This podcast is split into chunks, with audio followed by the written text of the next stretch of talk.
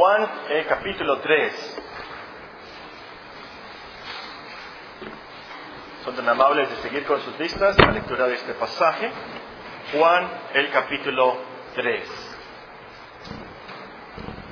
Dice la palabra de Dios.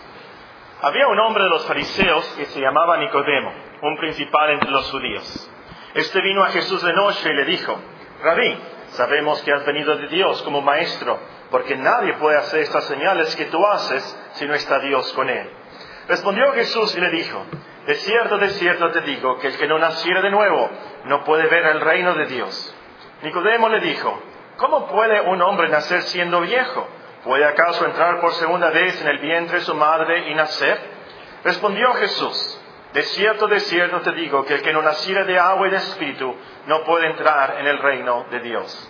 Lo que es nacido de la carne, carne es, y lo que es nacido del espíritu, espíritu es. No te maravilles de que te dije, os es necesario nacer de nuevo. El viento sopla de donde quiere y oye su sonido, pero ni sabe de dónde viene ni a dónde va. Así es todo aquel que es nacido del espíritu. Respondió Nicodemo y le dijo, ¿cómo puede hacerse esto?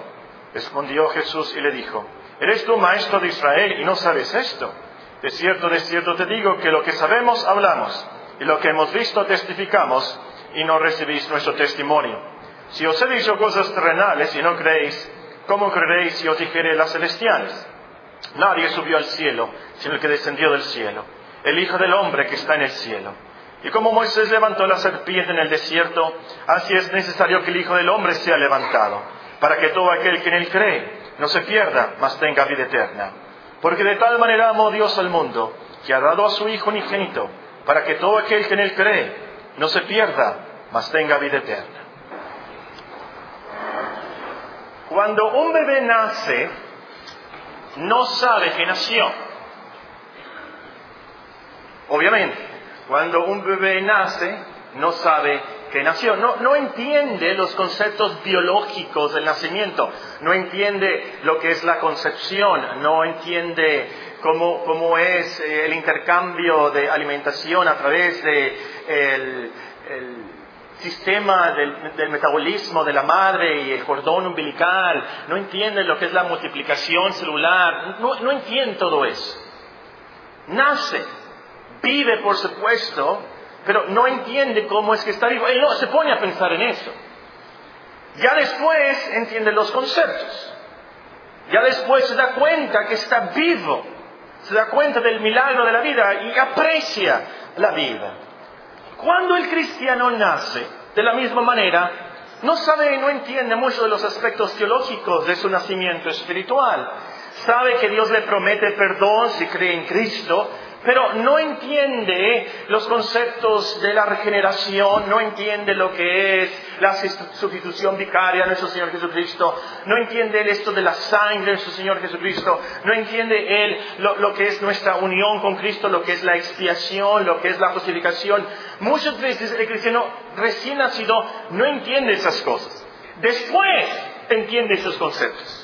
Después aprende, lee la Biblia, viene a la iglesia y se da cuenta del milagro que es la vida que Dios le ha dado en Cristo. Se da cuenta de las bendiciones, de que es la justificación, lo que es que Cristo murió por nosotros en sustitución por nosotros, que tenemos nuestra unión con Cristo. Y todo eso lo lleva a apreciar la vida, por supuesto, la vida espiritual, las bendiciones que tenemos en Cristo, le da más gozo, le da más paz, más gratitud y más adora al Señor, por supuesto. En este pasaje que estamos estudiando de Romanos 7, si tienen sus Biblias, en Romanos 7, hemos estado estudiando este libro a los romanos desde el capítulo 1, ya llegamos al capítulo 7, donde el apóstol Pablo en este primer párrafo nos enseña algunos aspectos teológicos de nuestro nacimiento espiritual. ¿Qué es lo que pasa cuando Dios convierte a una persona al cristianismo? ¿Cómo es que esa persona nace de nuevo? ¿Cómo es que esa persona llega a ser un cristiano? Nos explica que antes estábamos bajo la ley, pero ahora somos de Cristo, Cristo resucitado.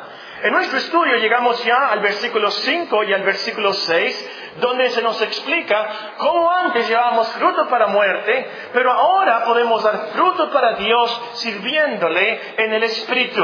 Ahora, esos versículos, versículos 5 y 6, son súper importantes para que entendamos cómo es que antes pecábamos tanto y cómo es que ahora como cristianos, ya que hemos nacido de nuevo, podemos vencer el pecado y vivir para Dios. Acuérdense, comenzamos a estudiar el libro de Romanos con, ese, con esa motivación, esa meta. ¿Cómo le hacemos para vencer el pecado? Y queremos llegar a esa segunda parte de Romanos 7. Muy importante, por supuesto.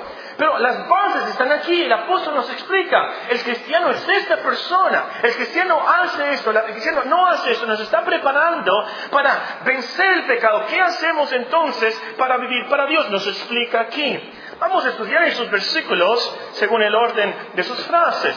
Romanos capítulo 7, el versículo 5 comienza con la frase, porque mientras estábamos en la carne, porque mientras estábamos en la carne, las pasiones pecaminosas que eran por la ley obraban en nuestros miembros, llevando fruto para muerte.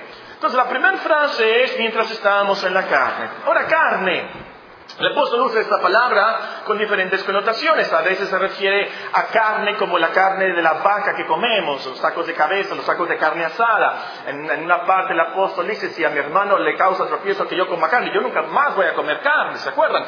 Usa la carne con esa connotación.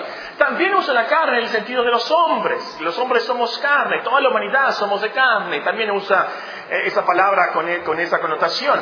También usa la palabra carne en el sentido de nuestro cuerpo físico, que nosotros estamos en la carne. Romanos 1 dice que según la carne Cristo nació de David, la Virgen María, por supuesto, según la carne, es un cuerpo físico como nosotros. Aquí en otras partes de Romanos, el apóstol la usa en el sentido ético, dicen los teólogos, en el sentido de nuestra naturaleza pecaminosa.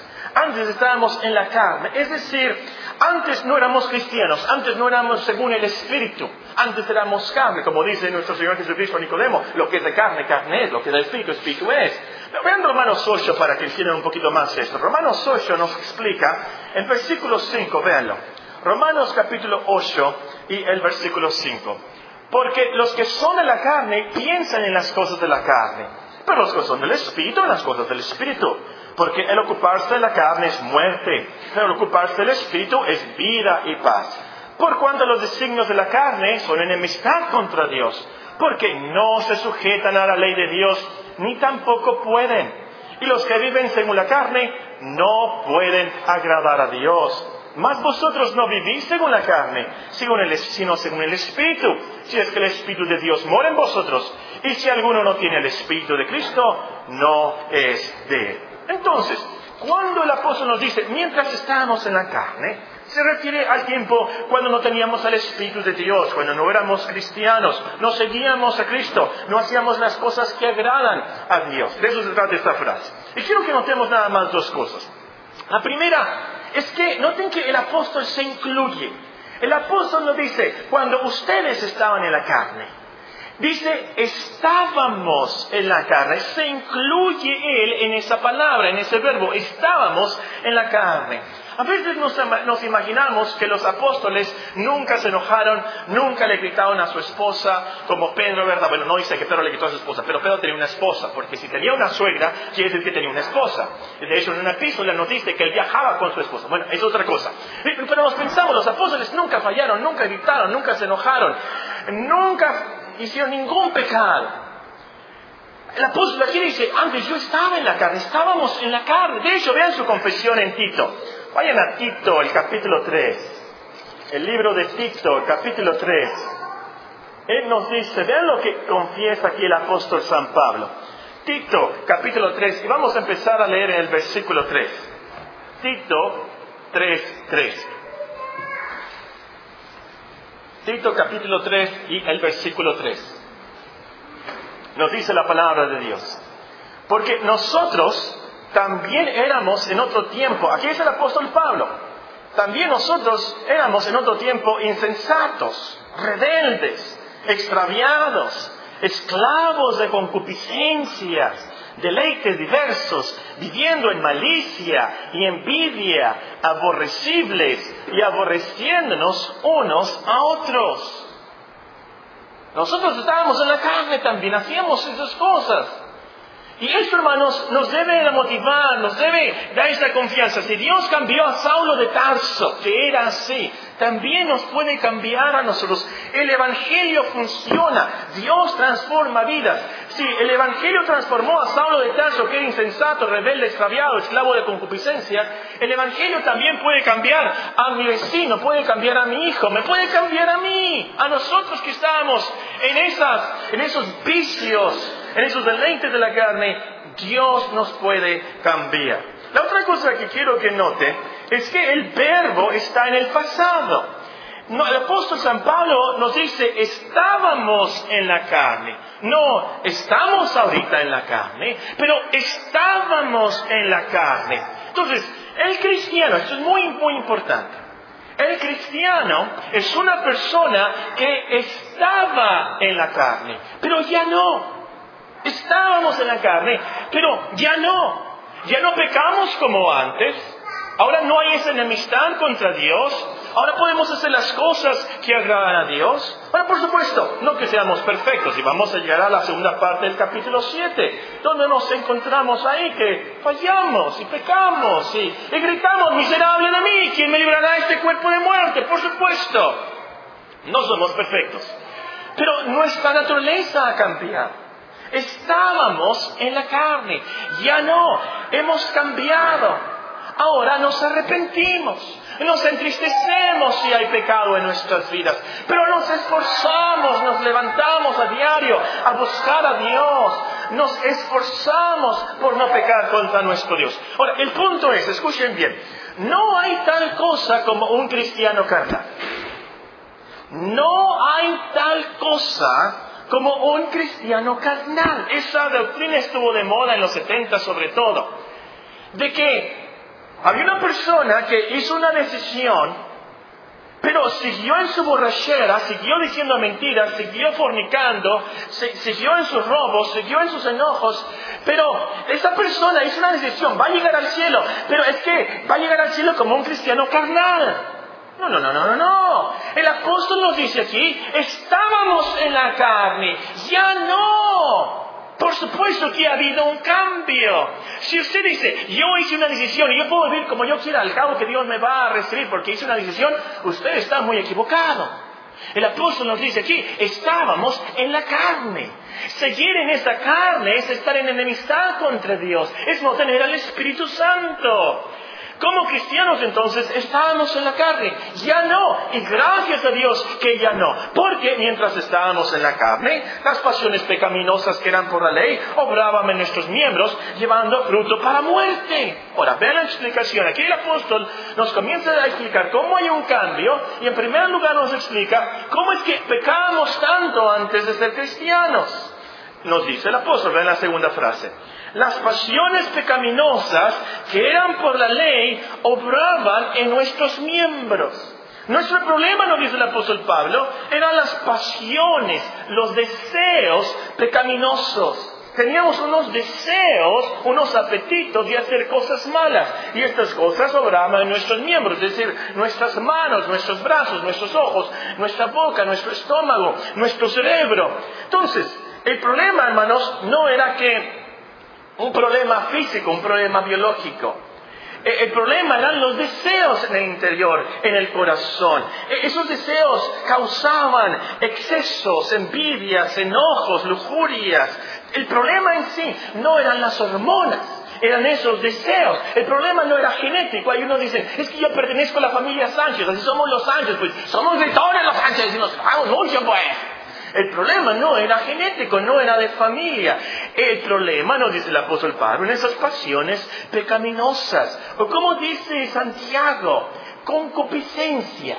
Esa es la palabra que se usa en nuestra versión. Él escribe, cuando alguno es tentado, no diga que es tentado de parte de Dios, porque Dios no puede, no puede ser tentado por el mal, ni él tienta a nadie sino que cada uno es tentado cuando de su propia concupiscencia es atraído y seducido. Entonces la concupiscencia después que ha concebido da luz al pecado y el pecado siendo consumado da luz a la muerte. Ese es el problema. Ahora, el versículo nos enseña, véanlo con sus propios ojos, quiero que lo vean, Romanos 7:5. Porque mientras estábamos en la carne, las pasiones pecaminosas que eran por la ley, obraban en nuestros miembros. Esas pasiones pecaminosas, suena ilógico, Suena casi imposible. ¿Cómo que eran por la ley? La ley de Dios. ¿Cómo que? Es lo que dice aquí. Otra versión dice, la ley despertaba esas pasiones pecaminosas. El apóstol nos va a explicar después cómo es esto en la segunda parte, en el segundo párrafo aquí de este, de este capítulo. Nos va a explicar que el problema realmente no era la ley. El problema era nuestra rebeldía, nuestra naturaleza. El problema es que queremos hacerlo lo prohibido. La ley nos, prohíba, nos, nos prohíbe algo y queremos hacerlo porque está prohibido. Creemos que es más emocionante, más sabroso hacer una cosa prohibida. El doctor nos dice, trae el colesterol muy alto, ya no coma tacos de cabeza. Tacos de cabeza. Y se nos antojan los tacos de cabeza, ni nos gustan los tacos de cabeza, pero ahora lo, es lo más delicioso en todo el... Yo quiero tacos de cabeza. La mamá nos dice, no te vayas a comer ese gansito que está en el refrigerador. Nosotros ni sabíamos que había un gansito en el refrigerador. Pero ya que sabemos la ley, ya que sabemos un gansito helado, y llegamos en el tiempo de calor, un gansito helado con una Coca-Cola bien helada. Yo quiero ese gansito. Se me antoja ese gansito. Yo no me lo puedo comer porque tengo alergia contra el trigo, pero se me antoja un gansito helado. ¿Por qué? Porque lo tengo prohibido. Por eso. Y esas pasiones, esos deseos nos causan y, y, nos llevan a ese pecado. El problema entonces no es la ley, el problema no es la prohibición, el problema somos nosotros. La ley nos dice, no veas eso, no lo veas. La pasión pecaminosa nos dice, velo, velo, velo, verás que suave. La ley nos dice, haz esto, lo debes de hacer. Y tu pasión te dice, no lo hagas. No lo hagas. Mejor que no lo hagas. Ese era el problema. Y no lo podíamos resistir, no podíamos resistir esas pasiones y caíamos en pecado tras pecado tras pecado a diario. Sabíamos que no lo deberíamos de hacer y lo hacíamos. Ese era el gran problema. Y ahora, el problema no es solamente el pecado, pero nos dice el versículo, eso nos llevaba a dar fruto para muerte. Porque nos dice el apóstol, mientras estábamos en la carne, las pasiones pecaminosas que eran por la ley obraban en nuestros miembros, llevando fruto para muerte. Ahora, esto nos debe de impactar y nos debe de impactar mucho, especialmente si usted está viviendo en la carne, esto lo debe de alarmar. Porque este fruto para muerte no se trata tan solamente de la muerte del sepulcro y el ataúd y el cementerio y la funeraria. Se trata de lo opuesto a fruto para vida. Se trata del opuesto de fruto para Dios. Ese es el contexto. Vean el versículo 4. Así también nosotros, vosotros hermanos míos, habéis muerto a la ley mediante el cuerpo de Cristo, para que seáis de otro, del que resucitó de los muertos, a fin de que llevemos fruto para Dios. El, problema de la carne, los pecados y todo eso, las pasiones, es que llevamos no fruto para Dios, fruto para muerte, o fruto para el diablo, en otras palabras. Y el problema, el vamos a volver al capítulo 6, ya lo estudiamos, es que nada más lo vamos a leer. Romanos capítulo 6, el versículo 21 nos dice, pero ¿qué fruto teníais de aquellas cosas de las cuales ahora os avergonzáis? Porque el fin de ellas es muerte. Mas ahora que habéis sido libertados del pecado y esos siervos de Dios, tenéis por vuestro fruto la santificación y como fin la vida eterna. Eso es lo que queremos. Porque la paga del pecado es muerte, mas la dádiva, el regalo, el presente de Dios es vida eterna en Cristo Jesús, Señor nuestro. Es todo lo opuesto, entonces, esto es fruto para muerte, es todo lo opuesto a vida eterna, es todo lo opuesto a estar en santificación, es todo lo opuesto a Dios. Entonces, esto es horrible, de lo más horrible. No se trata de que te van a enterrar y ya. Hay unas personas que le tienen mucho miedo a la muerte porque dicen, y si me entierran vivo. Y según ellos eso es lo más horrible del mundo. Te voy a decir la verdad. Te van a enterrar vivo. Cuando tú te mueras, no se trata de que van a apagar un switch y ya no, ya no estás vivo. Vas a pasar a la vida real. Vas a estar muerto en vida. Vas a estar consciente, me morí. Vas a estar, si tú no sigues a Cristo, te van a enterrar vivo en el infierno. Esto es de lo más horrible, este es el fruto para muerte, es de lo más horrible, porque se trata de que nunca más vas a tener oportunidad de perdón, nunca más vas a poder vivir con paz y felicidad y esperanza de adorar a Dios, tu Creador, y estar con tu familia, y estar con Dios. Esto es de lo más horrible, dar fruto para muerte. Antes estábamos así. Vivíamos así y nos esperaba la muerte eterna. Pero ahora, nos dice el versículo 6, ¿de qué glorioso este pero? Pero ahora, como cristianos, esa es la gran diferencia. Pero ahora estamos libres de la ley. Versículo 6. Libres de la ley por haber muerto para aquella que estábamos sujetos. De modo que sirvamos bajo el régimen nuevo del Espíritu y no bajo el régimen viejo de la letra. qué glorioso es este pero. Pero ahora, eso de la carne, eso de las pasiones pecaminosas, eso del fruto de la muerte es del pasado. Ahora es diferente. El cristiano es una persona que puede decir, nosotros también éramos en otro tiempo insensatos, rebeldes, extraviados, esclavos de deseos pecaminosos, deleites diversos, vicios, viviendo en malicia y envidia, enojándonos y aborreciéndonos unos a otros.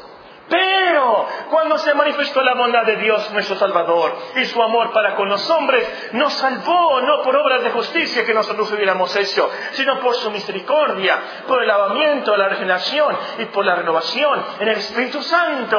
Tito 3, 3 y 4, y ese pasaje ahí de San Pablo que les leí.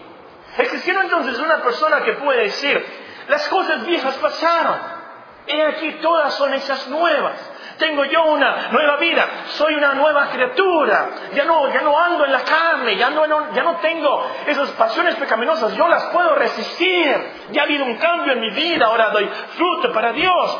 ¿Cómo es posible esto? Muy bien, el versículo continúa, nos explica, ahora estamos libres de la ley. Ahora estamos libres de la ley. La ley ya no me condena. La ley ya no me castiga. Ya no estoy bajo la ley, ahora estoy bajo la gracia de Dios. Antes nos despertábamos y ahí estaba la ley con, un látigo diciéndonos y gritándonos, haz esto, haz esto y si no, te voy a matar.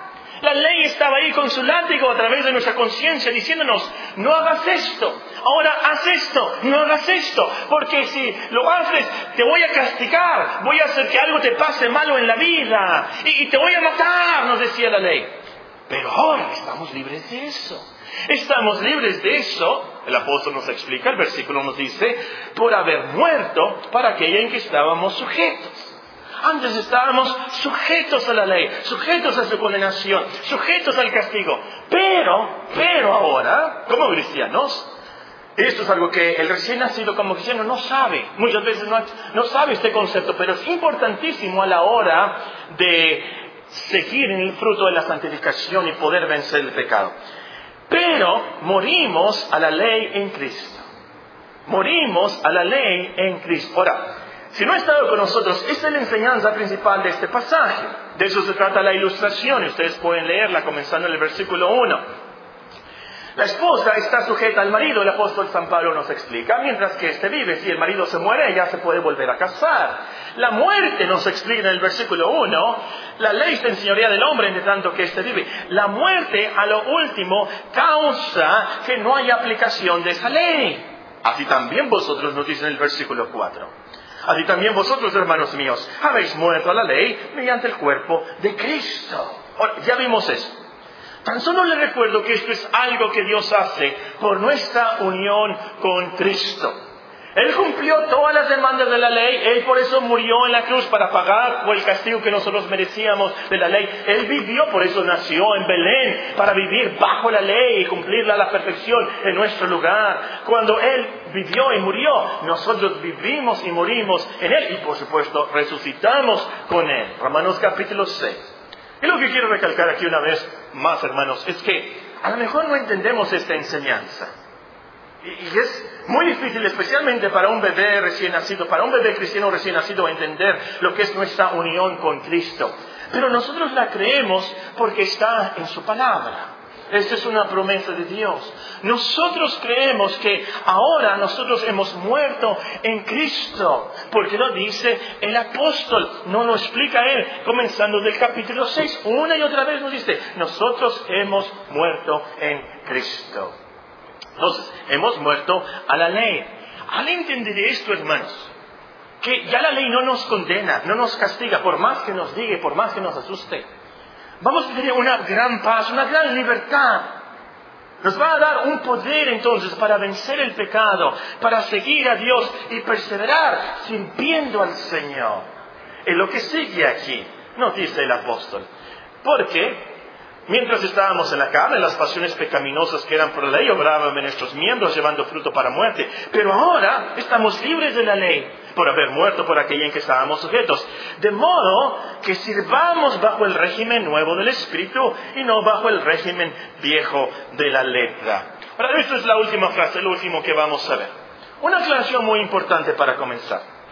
Esta frase, hermanos, no es un mandamiento. Cuando el apóstol nos dice, de modo que sirvamos bajo el régimen nuevo del Espíritu, no es un mandamiento, esta es una promesa. El apóstol no nos dice, ahora ustedes sirvan a Dios. No nos dice eso. Es cierto que lo debemos de hacer. Pero el apóstol aquí nos da un resultado de que ya morimos en Cristo y vivimos en Cristo. El versículo no nos manda algo, nos explica que al estar libres de la ley por la muerte de Cristo, tiene como resultado que ahora servimos bajo el Espíritu. Y eso nos da mucha esperanza. No se trata de que Dios nos salva y nos dice, ahora ustedes hagan las buenas obras y a ver si llegan al cielo. No, no, no, no, no. Dios nos salva y por su Espíritu nos ayuda a servirle, nos conmueve, nos motiva, nos ayuda a hacer las cosas que le agradan. Como dice el apóstol en otra parte, Él nos da el querer como el hacer por su buena voluntad. Y esto es algo glorioso de la cristiandad. Dios no tan solamente nos salva, Él también nos santifica. Él nos ayuda a vivir para Él. Y esto, cuando menos para mí, eh, esto me impacta y esto me motiva mucho.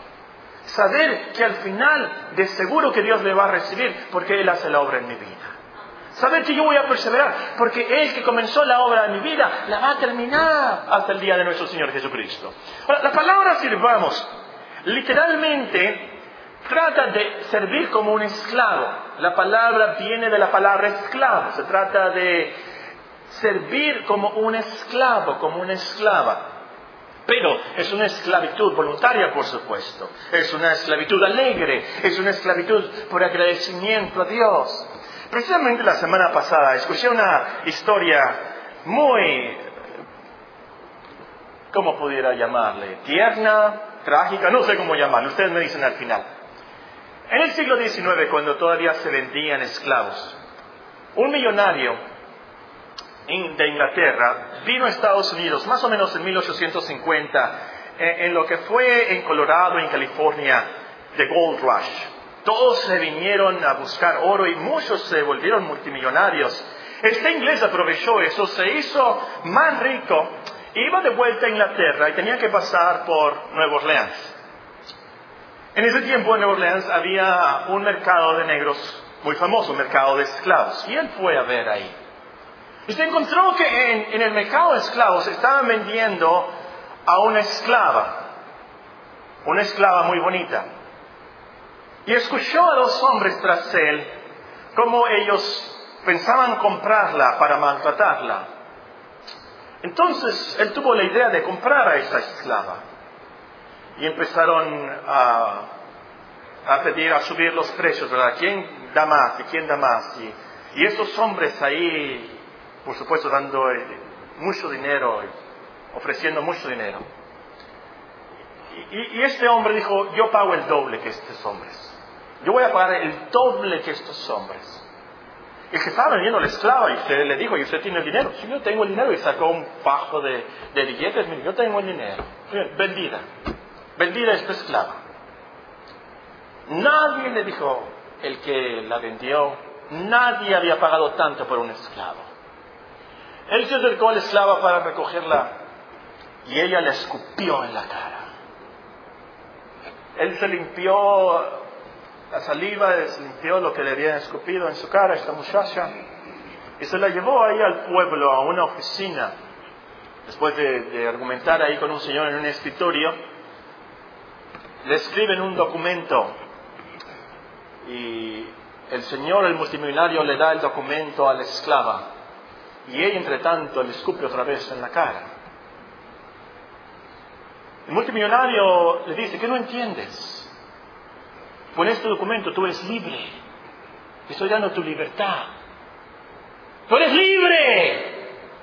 Libre. Y ella entonces captó, esta esclava africana captó. Este hombre pagó tanto por mí para dejarme libre. Libre. Se hincó ante el multimillonario llorando a sus pies, le dijo, déjame ser tu esclavo para siempre, déjame ser tu esclavo para siempre, déjame ser tu esclavo para siempre. Es de esa esclavitud que habla el apóstol aquí. Nosotros servimos a Dios ahora por agradecimiento que Él nos ha dado libertad. Él ha pagado tanto por nosotros, aunque nosotros le hemos escupido. Y aún escupido después de que nos ha comprado. De eso se trata entonces el cristianismo y el servicio a Dios no para salvarnos nosotros mismos, pero porque Dios nos salvó, nosotros ahora le servimos voluntariamente por amor, por agradecimiento a su gran liberación. Un último comentario sobre esta palabra sirvamos, muy práctico. Este sirvamos es para todos los cristianos, todos. No es que unos cristianos sirven y otros cristianos no le sirven a Dios. No, no, no, no. Todos sirven a Dios. Todos sirven a Dios. A unos pocos, por supuesto, el Señor nos llama a servir como misioneros, como pastores, como maestros en la iglesia, por supuesto. Pero a la gran mayoría, Dios los llama a servir como empleados, como patrones, como comerciantes, como pilotos, otras profesiones, por supuesto. El punto es, hermanos, todos los cristianos trabajan en la viña del Señor.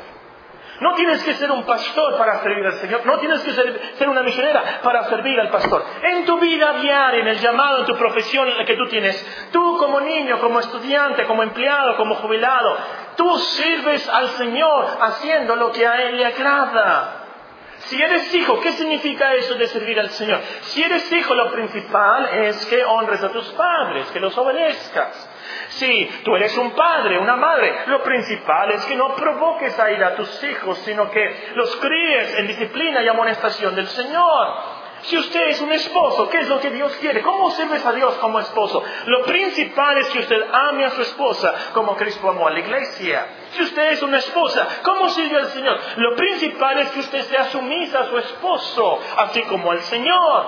Si usted es un empleado, ¿cómo sirve al Señor? Que usted obedezca a sus patrones terrenales con temblor y temor, con sencillez de corazón, como a Cristo, no sirviendo al ojo como los que quieren agradar a los hombres, sino como siervos de Cristo, de corazón, de corazón haciendo la voluntad de Dios, sirviendo de buena voluntad, como al Señor y no a los hombres. Si usted es un patrón, haciendo con ellos lo mismo, dejando las amenazas, sabiendo que el Señor de ellos y vuestro está en los cielos y que para Él no hay acepción de personas. Efesios capítulo 6, lo que dice el Señor. Es así como, como servimos al Señor. Entonces, eso es lo que el Señor hace en nuestras vidas. Acuérdense, esta es una promesa.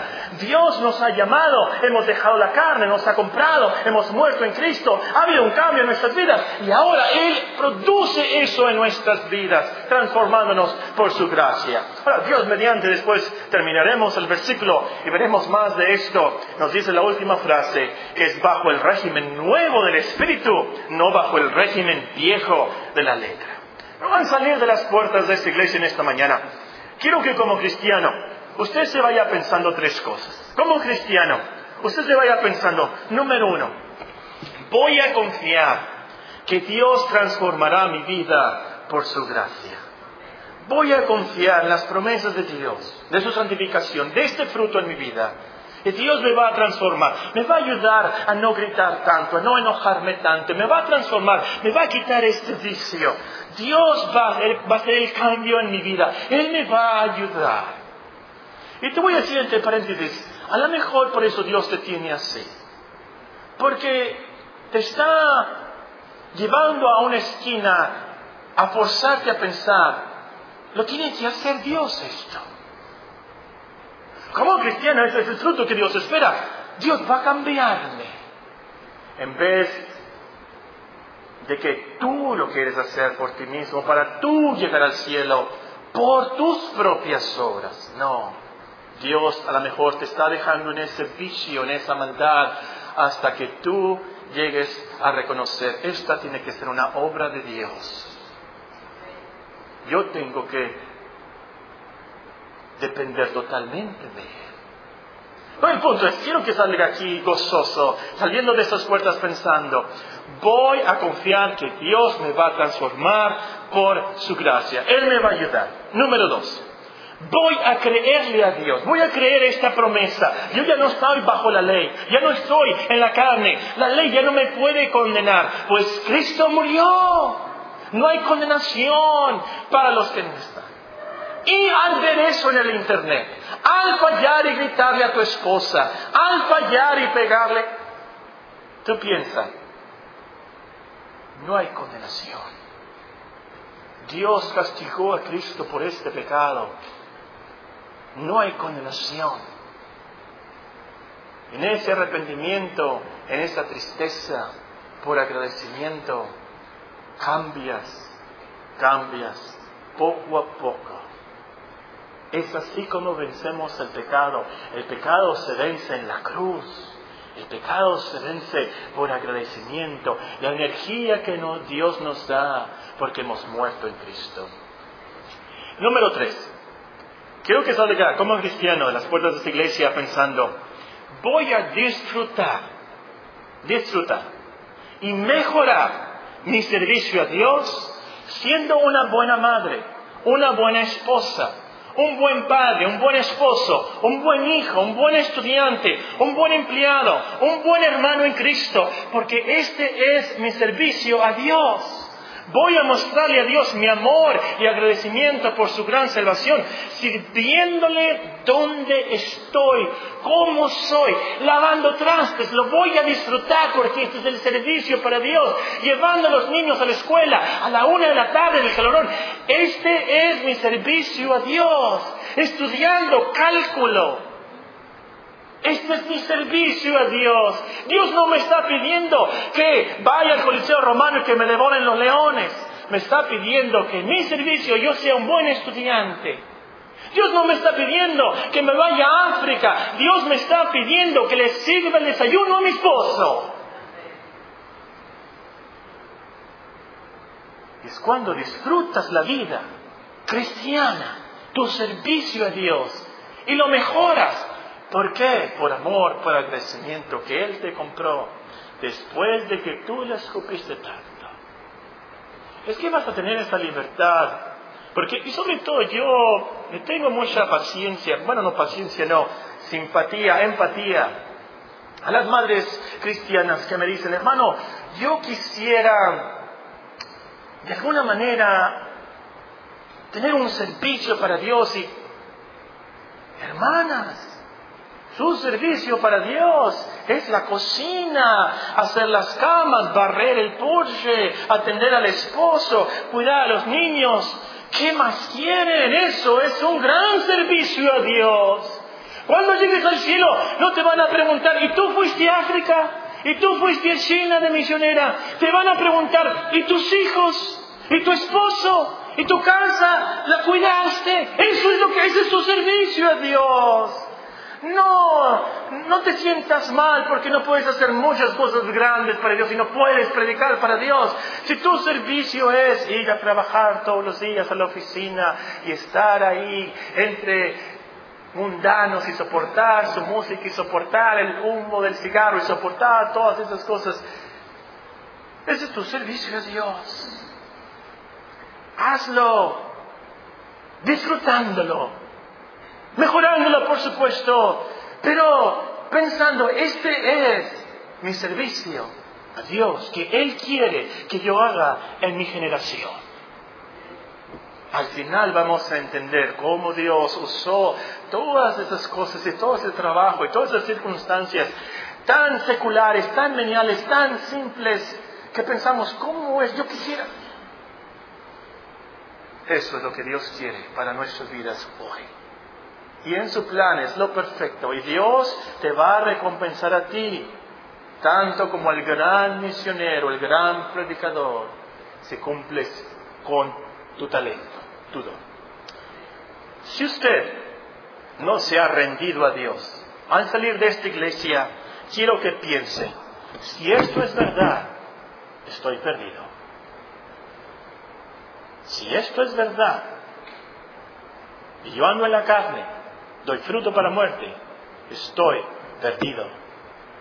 Necesito arrepentirme, necesito buscar a Dios antes que sea demasiado tarde.